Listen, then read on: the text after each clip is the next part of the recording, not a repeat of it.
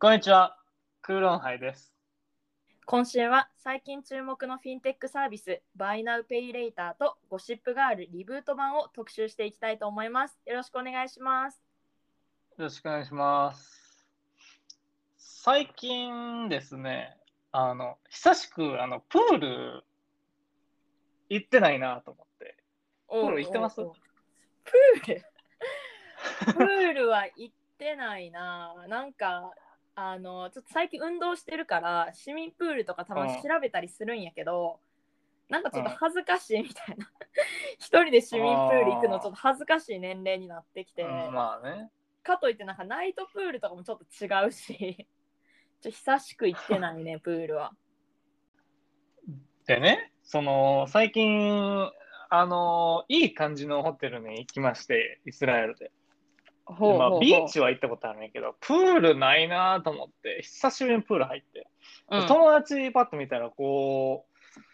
まあ、ユダヤ人の友達で結構あのゆヘブライ語でこうタトゥーが入ってたり しててああかっこいいな俺も入れてみたいなって思ってたんやけどうん。えエンもタトゥー入れた？エンもタトゥー入れたかな？そうまああのリスナーのみんなに説明すると、まあ、うちらねあのズームで普段撮っててねお互いのこの顔がうん。こうこの枠だけの範囲で見えてるけどちらっとねちょっと腕の蝶のタトゥーが 見えたと思うんですけど。そうそう手首にね。俺タトゥー入ってんなと思って。まあまあまあネタばらしをするとあのあれですよ今流行りの Inkbox、あのインクタイプのタトゥーシール？を、まあ、最近注文してちょっとねちょっと今度はあのあ自分でやったんあそうそうそうそうそうそう。そええうもうほんまに1時間待つだけでめちゃくちゃリアルなタトゥーに見えるっていうシールやねんけどまあちょっとあのうん。露出する機会も最近多いし会議もほぼリモートやからちょっと遊んでみようかなと思って。手元で遊んでるんやけどまあなんで超かっていうとあれですよ、うん。今季一番話題の韓国ドラマ「分かっていても」ですよ。見ました？健吾さん、はい。まあ、あの、おすすめはされましたよ。何人かに。その、何？まあ、世代的に、この世代の、こう、うんうん。悶々、悶々とした恋愛みたいな話でしょ？そうそうそうそう、その、なんていうの、友達でもないし、恋人でもないし、それ以上の線を越えてるけど、言語化できない関係みたいな。セフレってことですか？ちょっとね、あの未成年の方も聞いてるかもしれへんから、ちょっと言葉を選ぶけど、まあちょっと言語化できない。から、まあ結構そはいの、この20代前半とかの女の子とか男の子とかがめっちゃわかるって言って、こうまあばめちゃくちゃ流行ってたわけですよ、この夏。うんでなるほど。その主人公が、ちなみにあの主人公、ネットフリックスシリーズのドラマめちゃくちゃ出てる子で、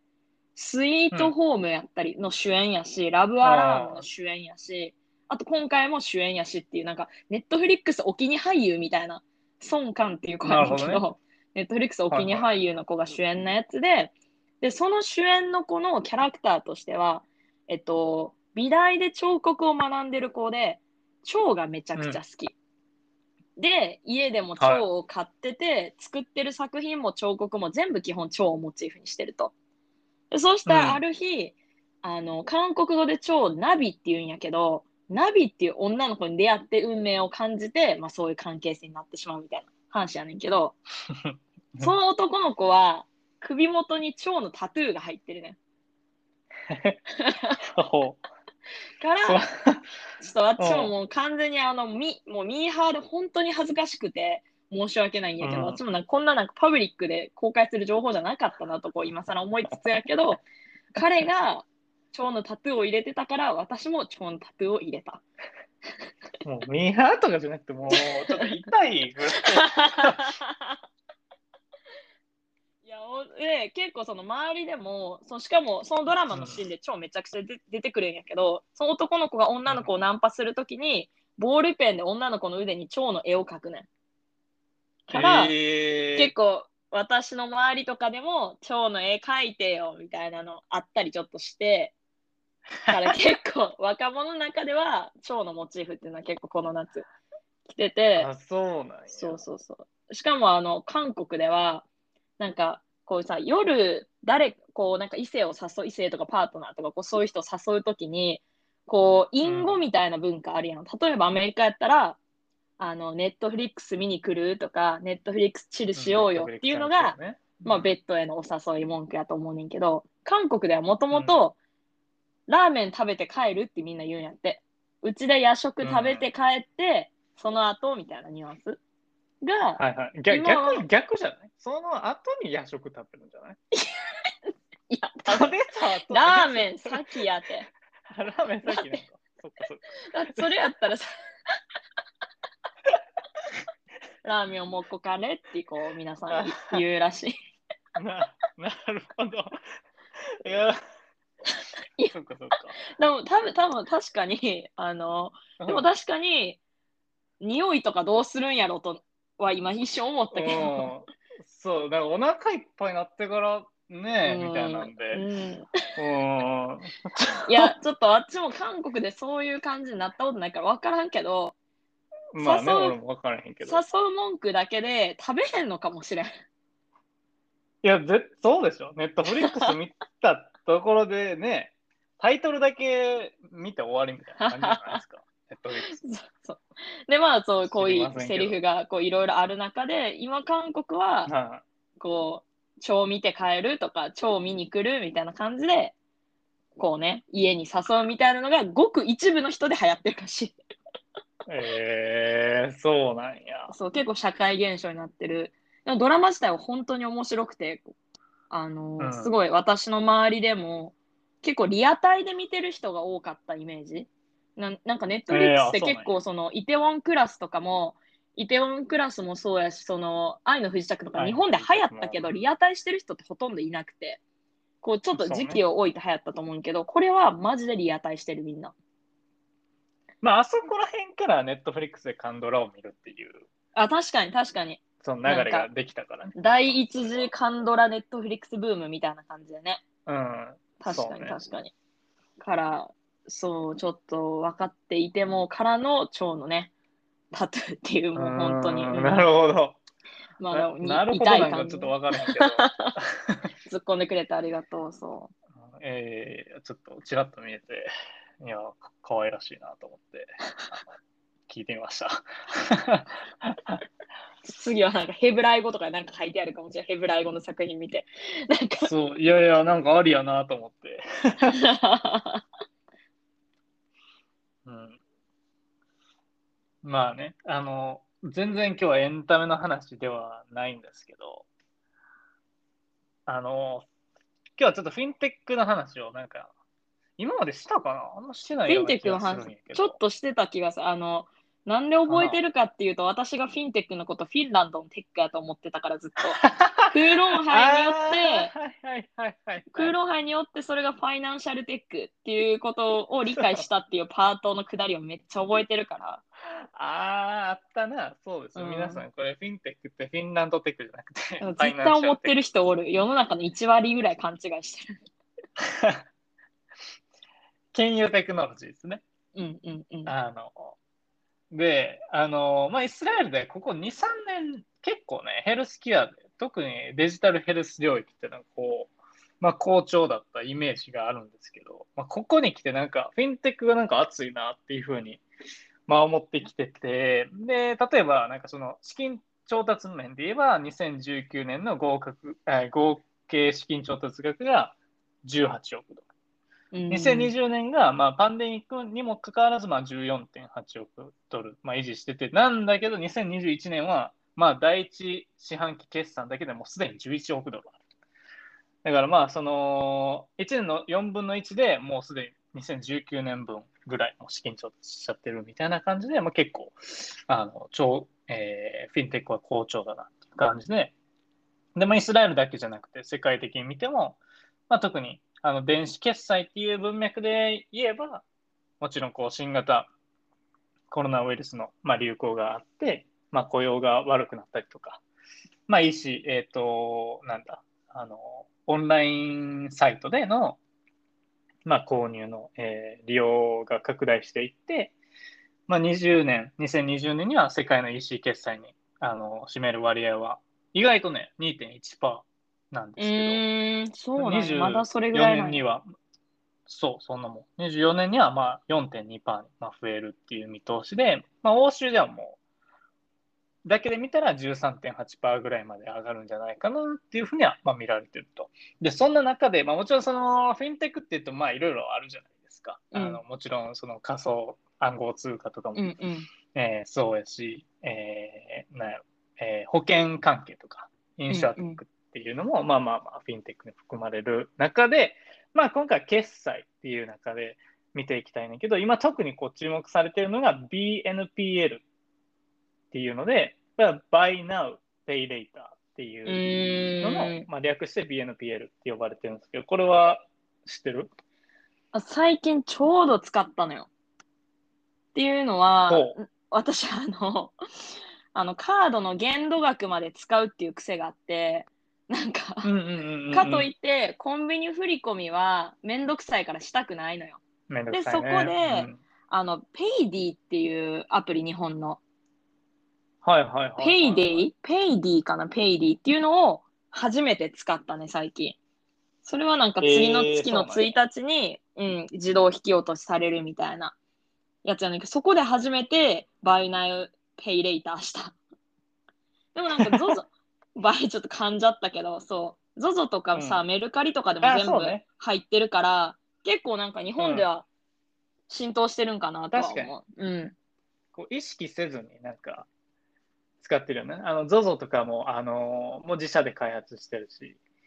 で、まあ、要は何ですかって言ったら、あのまあ後払いサービスですよと。うんうんうん。で例えば、まあ、大きい買い物するとき、た今、炎鵬が言った、まあ、ように、その、まあ、クレジットカードとか使うけど、大きい買い物したらよ、予診枠がまあ少なくなりますと。うんうんで、予診枠以外で、まあ後でまあ分割払いができるのが、まあ、今言った、まあ、Buy Now Pay Later で、その予診枠って何ですかっていうと、まあ、例えば、まあ、カードの上上限が、まあ、例えば100万円で決まってて、そのうち、ああ、80万円使っちゃった、あと、今月ね、20万、まあ、まあちょちょっと額がでかすぎて、うんまあ、30万とか。うん私もなんか今なんか私の枠が100万みたいな流れになりつつあるけどそんなことは全くない そうそうそう。日本の会社員1年目は100万なんて枠あのもらえるわけはないからっていうのだけちょっと注釈だけちょっと入れておきますね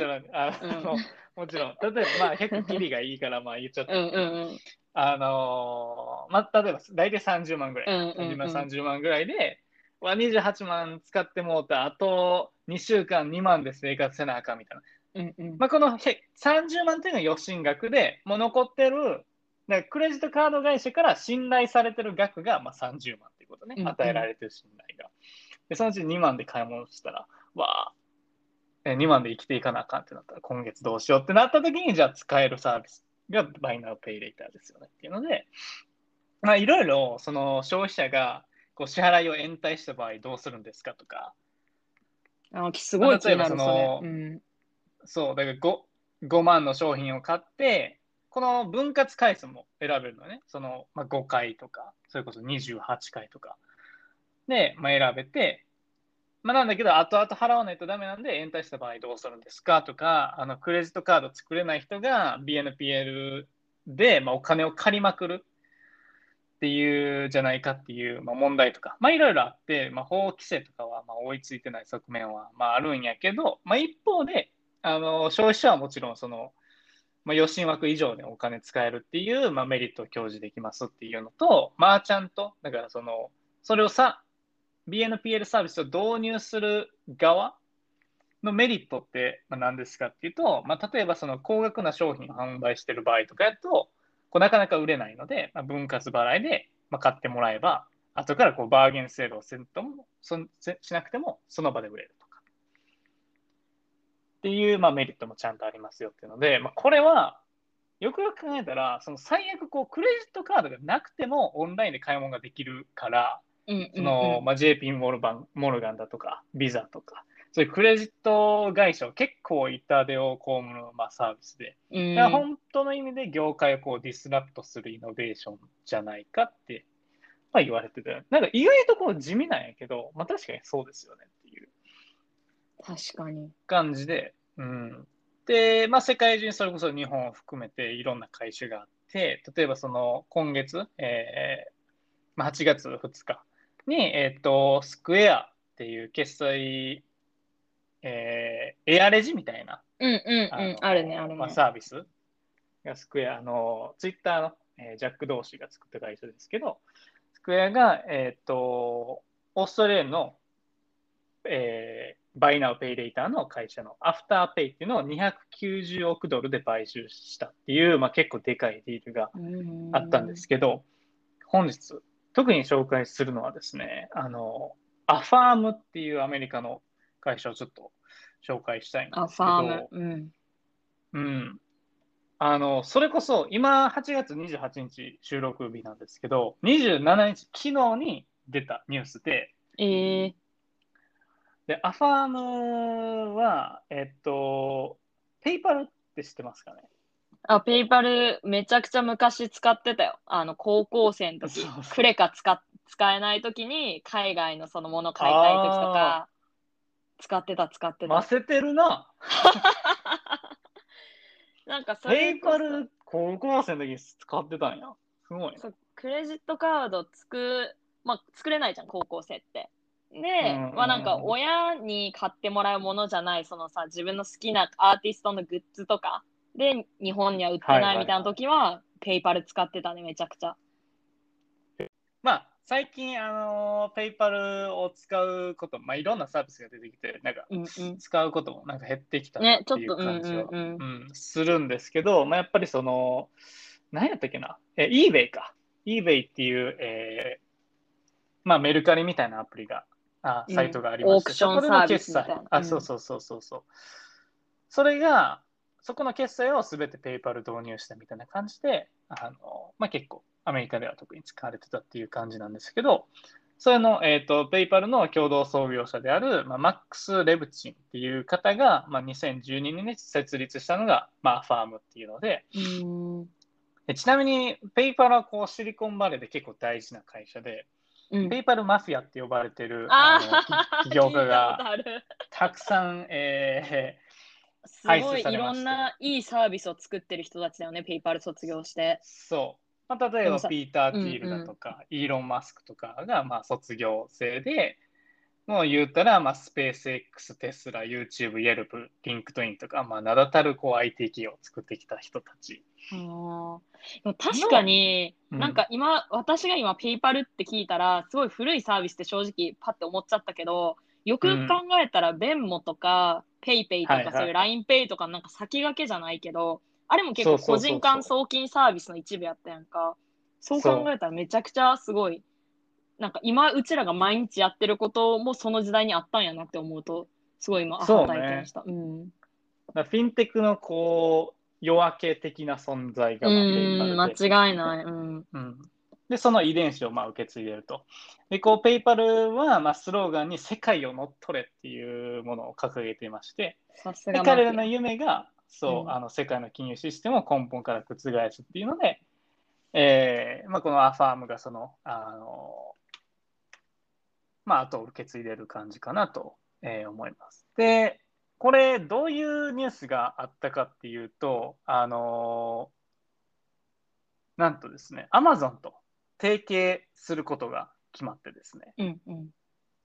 えーこれは結構あのすごいなと思うんですけど、で数ヶ月以内に、えーアメリカでサービスの、まあ、開始をすると。で、一部の顧客を対象に、えーサービスを始めて、数ヶ月以内に一般の顧客に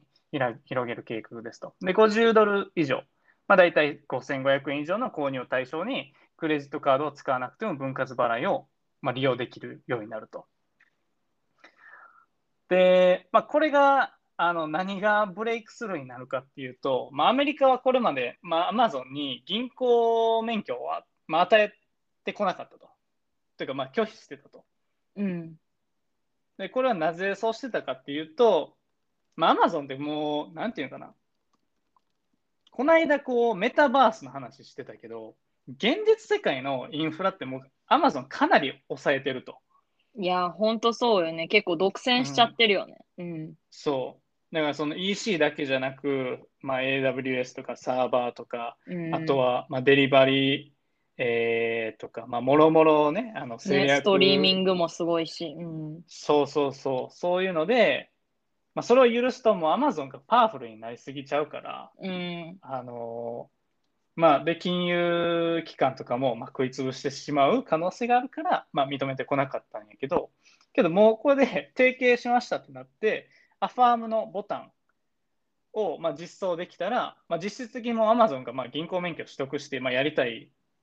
ことがまあほとんどできちゃうっていううん。ことで、えーまあ、アファームと組むことでですね、えー顧客の購買をより活性化させて、で、まあ、うんそういった、あのーまあ、クレカ業者とかにとっては、こう、アマゾンからアファームっていう決済の流れがされてしまって、まあ、そういう業界がスルーされたら結構大打撃を食らうなっていうので、今結構いろんな株価が荒れてるディールになってるっていうので、うんまあ、バイバイナウペイレイターってさ、それうんはあれだよね、クレジットカード会社と一緒で、そのアマゾンだったりとか、そのブランドから手数料を取ってマネタイズしてるみたいなイメージになってるのかな。クレカの会社と一緒で。そうそうそうそうそう。で、マーチャント側から、まあ、契約のフィー何パーもらったりとかね。いやー、でもある意味、なんて言うんだろうな、け経済格差じゃないけど、そのタイミングで払えないっていう事。実がある人向けのサービスなわけじゃん。うん。結構ね、む虚しい気持ちにちょっとななってくるけども。後払いとかってまあねなかなか。うん。うん、まあ、根本のそういう格差とかも、まあ、なんていうかな、あの解決するサービスでは全くないけど、うんうんただまあ、それができるよっていうことで、まあ、より購買意欲を。うん、間違いない。経済が回っていく感じは。うん。そうそうそうそうそう。っていう感じで、まあ、アマゾンからしたら、まあ、手数料はもちろん払いますけど、トータルで見ればプラスですよねっていうふうに、まあ、見てるんでしょうね。うん。だからまあ、アマゾン、まあ、言ったらもう、抑えすぎて、今結構その売上高の成長率っていうのは結構鈍化してるから、うんまあ、これを機にみたいなのは、まあ、あるのかなっていう感じで。さっきなんか、あのー踏み倒し問題、あの分割を払えへんかったらどうするんやってうんいううん話をしてたけど、あのアファームの場合は、もし消費者が踏み倒したら、まあ、そういう金融機関に、まあ、ちゃんと報告するから、信用スコアが悪くなると。あだから、あ、やっぱりそまあ、そのうんうん。そうそうそう、まあ、やっぱり余震っていうあのシステムを使うために、まあ、そういうスコアっていうのは、まあ、ちゃんと、まあ、導入してるらしい。で、またそのアファームの特徴としては、あの取引の30%がその Amazon とかそういった、あと Shopify とか、そういうマーチャントからではなくて、アファームのアプリからの売り上げうんがあると。これはどういうことかっていうと、アファームのページにこういろんな、えーっと店が出店されてるね。だ例えば、アディダスとかも出店されてて、そこのページから購入したら、BNPL を利用してないブランドのものでも分割払いが可能っていう。ああ、なるほど。アファームが一回立て替えてくれるんや。自分のそうそう分を。そうそうそう。うん。それすごいね。からそれアファームはもうそのダイレクトに手数料を取れるから、あのまあそこの利益もまあ大きいと。なこれは結構大きな特徴。それでかそう。うん。そうそうそうそう。だってそれしちゃったら全ブランド対象になるからすごい強い気がする。そうそうそう。うん。なんか例えばさ、うん。なんか今その PayPay とか LINEPay とかいろいろありすぎて、例えば PayPay にいくら入ってるか、LINEPay にいくら入ってるかちょっと把握しきれない問題出てくるやん、一周回って。わかるわ。そうやな。なんかうんお財布がさ、なんか楽になるはずやん、普通こういうのって。なのうに、ん。むしろ自分の財布が5つとか6つとかできた感覚に今なってて、じゃあ例えなばる、ほど。 PayPay にその、まあ、ご飯友達と食べて、 PayPay にいっぱいなんか立て替えた分が返ってきたからすごい額になったけど、ここのサービスは PayPay 使えへんみたいな。例えば Amazon とかって PayPay 使えへんやんか。っってなった時に、アファームみたいに全サービスで立て替えられますみたいな感じになっちゃうとめちゃくちゃ強い気がする。うん、そうね。網羅性が。うん。で、ブランド側からしても、アファームでの取引が多いなとなれば、あこれは連携した方がいいよなってなるから、そこの、あのーまあ、経えー業務提携っていうのの促進にもなるし、アファーム側からすれば。うんこれはすごい賢い戦略やなと。っていう、これは、まあ、めちゃくちゃ最近のニュースなんですけど、多分、結構大事なニュースかもと思って取り上げました。いやー、面白い。本当にうん。めっちゃ日本のその EC アプリ使ってても増えてるなってすごい感じるし、うんただほんまに怖いなとも思う、それと同時に。信用スコアの話も そうやけど、うん今その買い物のさ、感覚みたいなのがやっぱ鈍くなってくるから、昔のそのお札を出して買い買うみたいな、うんこう、フローからどんどん見えなくなってくるから、時期もずれて、もなんかそうね物もなくなってみたいな。ちょっと気をつけつつ、便利なサービスを使いつつでも気をつけつつがいいかな。そうね。自分で締めないといけない財布が増えるということで、皆さんちょっと引き締めて生きていきましょう。はい。はい。でね、ちょっと私のパートの方は、もう、うんあのあれですよ、みんなの青春。みんなの青春が帰ってきたから、一旦ちょっとこの話しとこうかなと思って、あのね、ゴシップガールのリブート分が、そう、リブート版がなんとあの先週から、先週金曜日から日本で配信されました。それ何で配信されてんの？えっとね、UNEXT 限定なんよ。ちょっとここがややこしい大人の事情とかいろいろあるんやなって感じるけど、ゴシップガールって HBO? HBO です。でなるほど。えっと、昔はあの地上波で配信されててんやんか、ゴシップガールって、うん。テレビで。配信されてて、で、今は HBO Max っていう HBO が占有してるストリーミングサービスでアメリカを配信してて、うん。から、HBO Max から日本じゃどこで、こう、どこに版権をってなった時に、まあ、UNEXT になって、そうね。そうそうそう、UNEXT だけで一応先週の金曜日から配信してます。なるほど。まあ、UNEXT やっぱ結局最強説あるよね。いやー、そうよね。UNEXT のコンテンツ量えぐいと思う、ほんまに。なんかマジようわからん映画とかいっぱいあるし。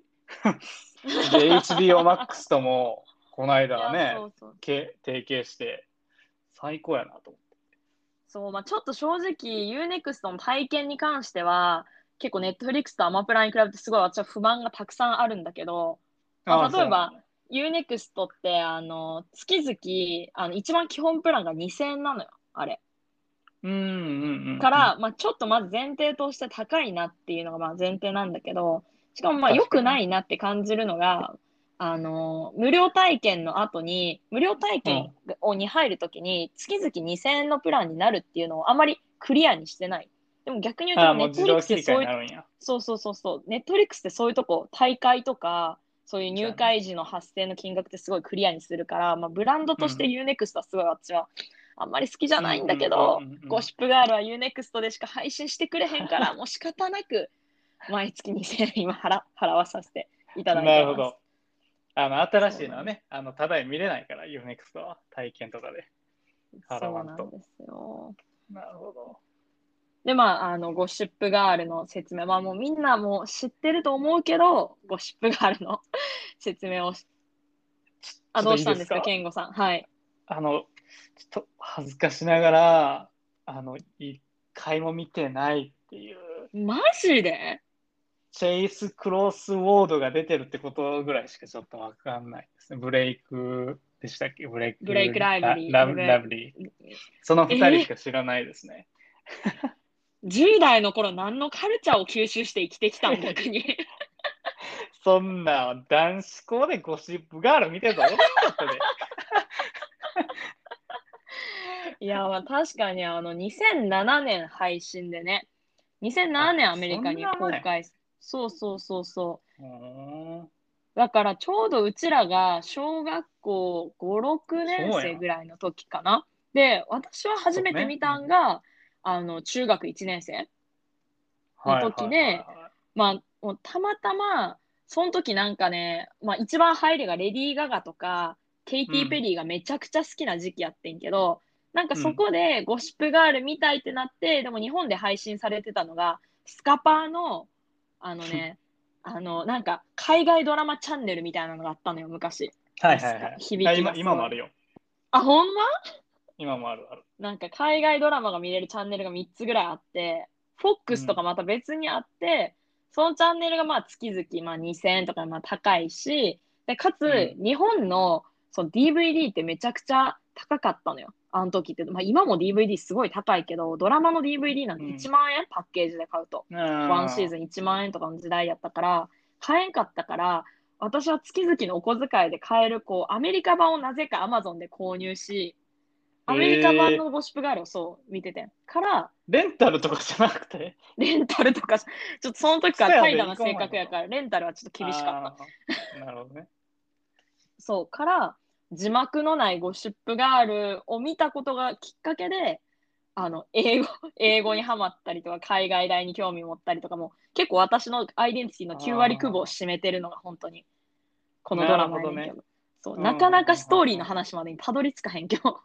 そうやな。それで言うたら俺もそういうやつあるでって言おうと思ったけど、ちょっとそれはまた あのいつかにしましょう。そうね、いつかね、あの 良きタイミングでカルチャー特集、うんぜひ。そうそうそうね。うんそうで、まあ、もともとオリジナル版のストーリーとしては、まあ、ニューヨークのアッパーイーストサイド、ニューヨークでこう、うんお金持ちが特にいるって言われてるエリアの、まあ、高校の、まあ、超お金持ち、両親がどっかの社長とかホテルの所有者とか、でかつそのレガシーもちゃんと持ってるみたいな、両親の力で、まあ、言っちゃえば、コネでいい大学に入れる子たち、みたいな子がうん。集まった高校の、まあ、ゴシップの話で、で、その時は、ん。なんて？カスやんって言っちゃいました。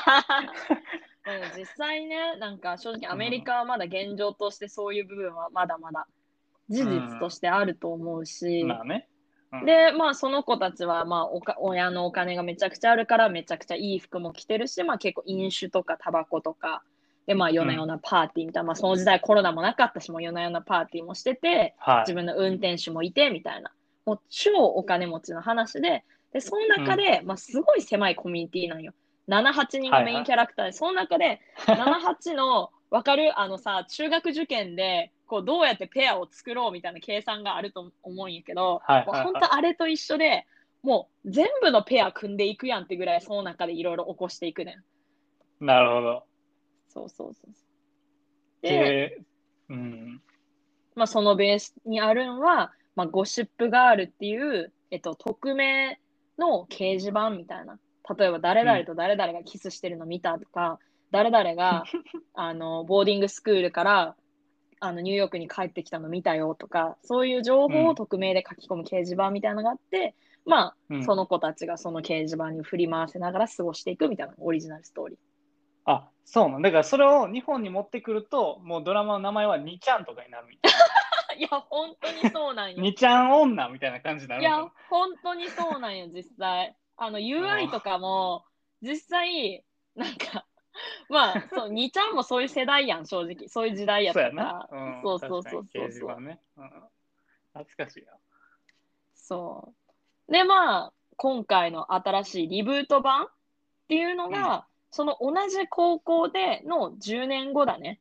その掲示板とかが封鎖された10年後、何が起きてるんかみたいな話やねんけど、から、そのもともとそのいたそのブレイクライブリーみたいな子たちはもう卒業してるし、でも彼女たちの後輩たちがどんな生活を送ってるのかっていうのが今回のゴシップがある。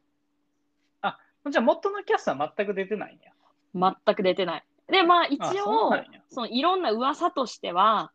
例えば今うんうん後、カメオ出演とか、はい、ゲスト出演はもう、原作のファンはもうめっちゃ、あ結構ね、沼な人が多いから、もう本当に出てほしいみたいな要望はめちゃくちゃいろんなところに見るけまあど、まだ何もそう、決定してない。ただ、ナレーションは一緒。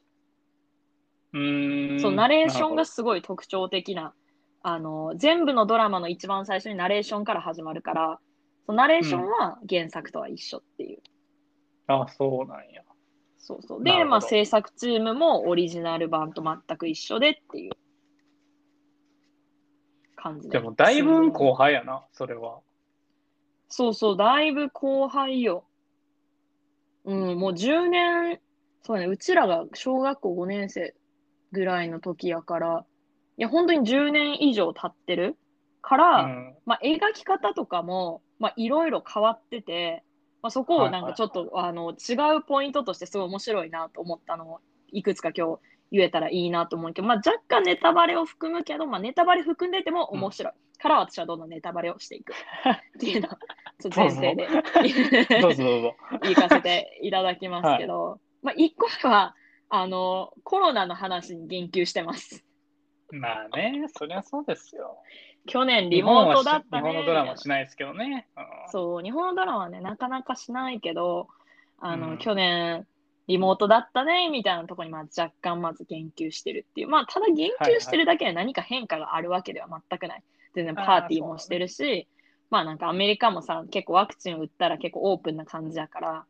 うん。から、まあ、マスクしてる人とかも一人もおらんけど、まあ、若干コロナのことにメンションして、2021年であるってことは、結構作品として強調してるんかなとは思った。うんうん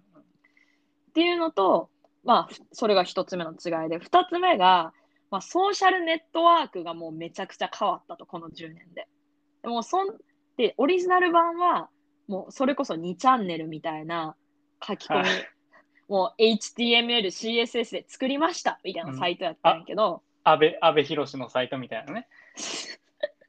阿部寛のサイトと、昔のあのクルーズみたいなのあったやん。わかるクルーズブログとかって、ギャルとか使ってそういう感じの組み合わせみたいな、UI として。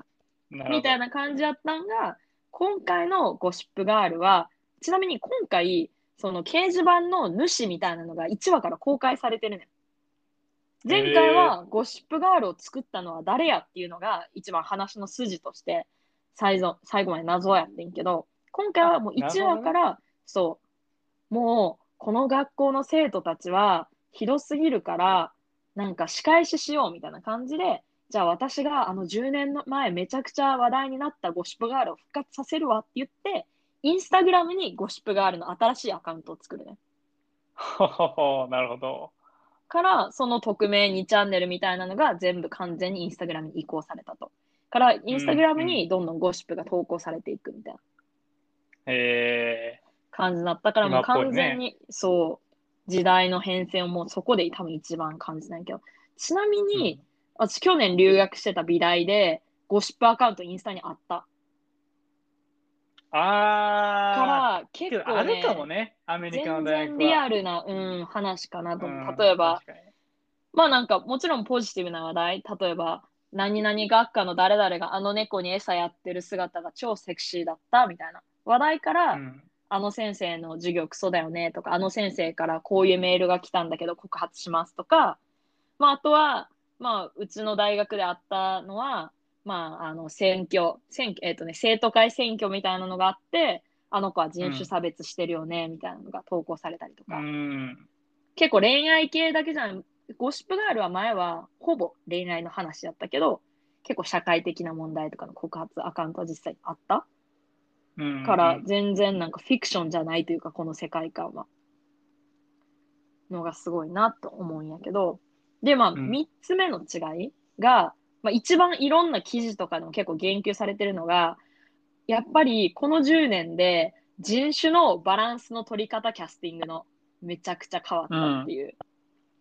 まあそうよね。白人ばっかりのイメージはあるよね。うんもうがある。10年前のそのアッパーイーストサイドなんて基本もう白人のお金持ちみたいな感じの描かれ方かもしかせえへんし、メインキャラクターも全員白人ほぼ白人やったんやけど。で、うん。まあ、そこでちょっと不思議なキャラとして若干アジア系とかが出てくるぐらいのはいはいはいはい。話やったんやけど、まあ、いわゆるステレオタイプ的なアジア系みたいな勉強ができるみたいな感じやったけど、今回はまず主演が黒人の子。でしかも出身がカナダの黒人の子やったりあとはルワンダ出身の子あウガンダやねウガンダ出身の子がこうんうサブ、サブキャラクターやったりとかあとはもともと違う性別でこう性別のあの変える手術をしたトランスジェンダーの俳優が出てたりとかしてそこのなんか人種とかこうジェンダーの多様性みたいなのめちゃくちゃコントロールしてるなって感じた。そうね。びっくりするぐらい違うから。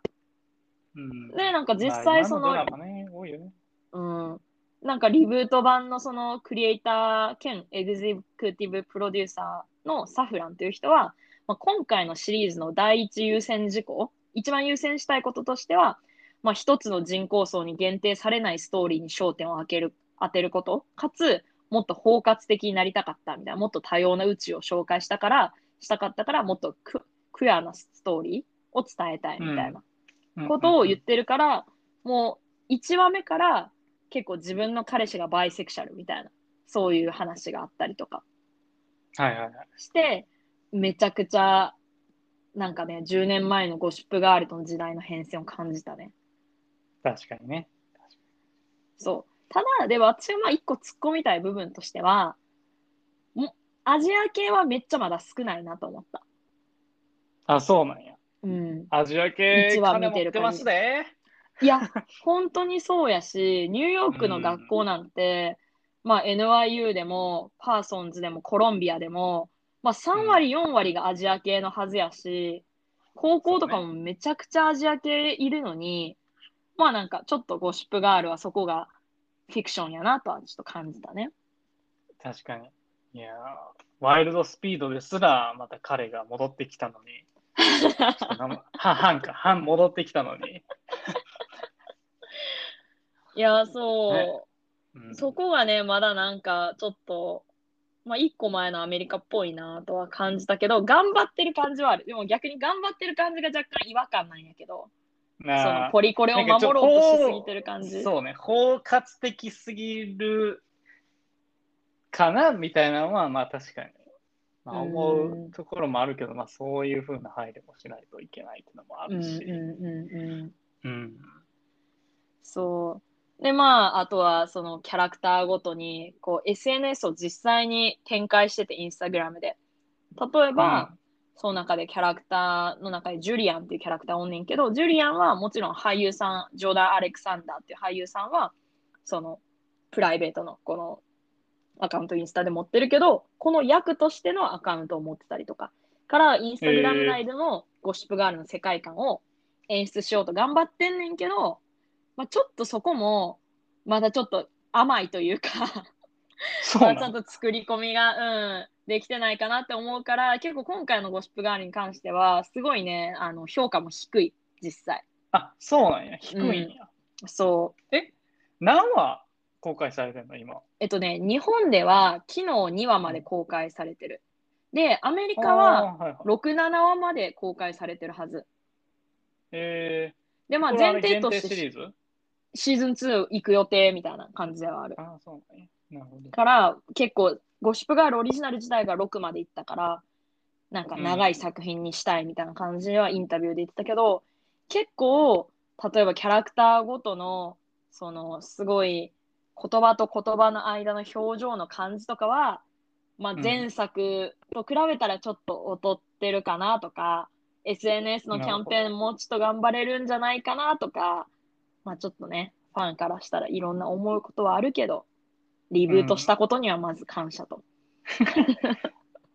ほんまやな。確かに評価そんなに高くないな。あ、めちゃくちゃ低いよ。結構その、評論系の、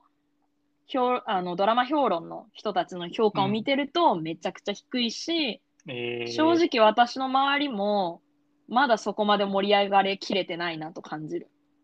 なるほど。うん。まあ、そうね。まあ UNEXT っていうのもあるんだろうね。これがちょっと Netflix だったらもっと確実に盛り上がってるけど、うんうんうんうん。Unext まあ、本国では限定配信 HBO Max ですからね。そ HBO Max といえばもうドラマのクオリティが高いことで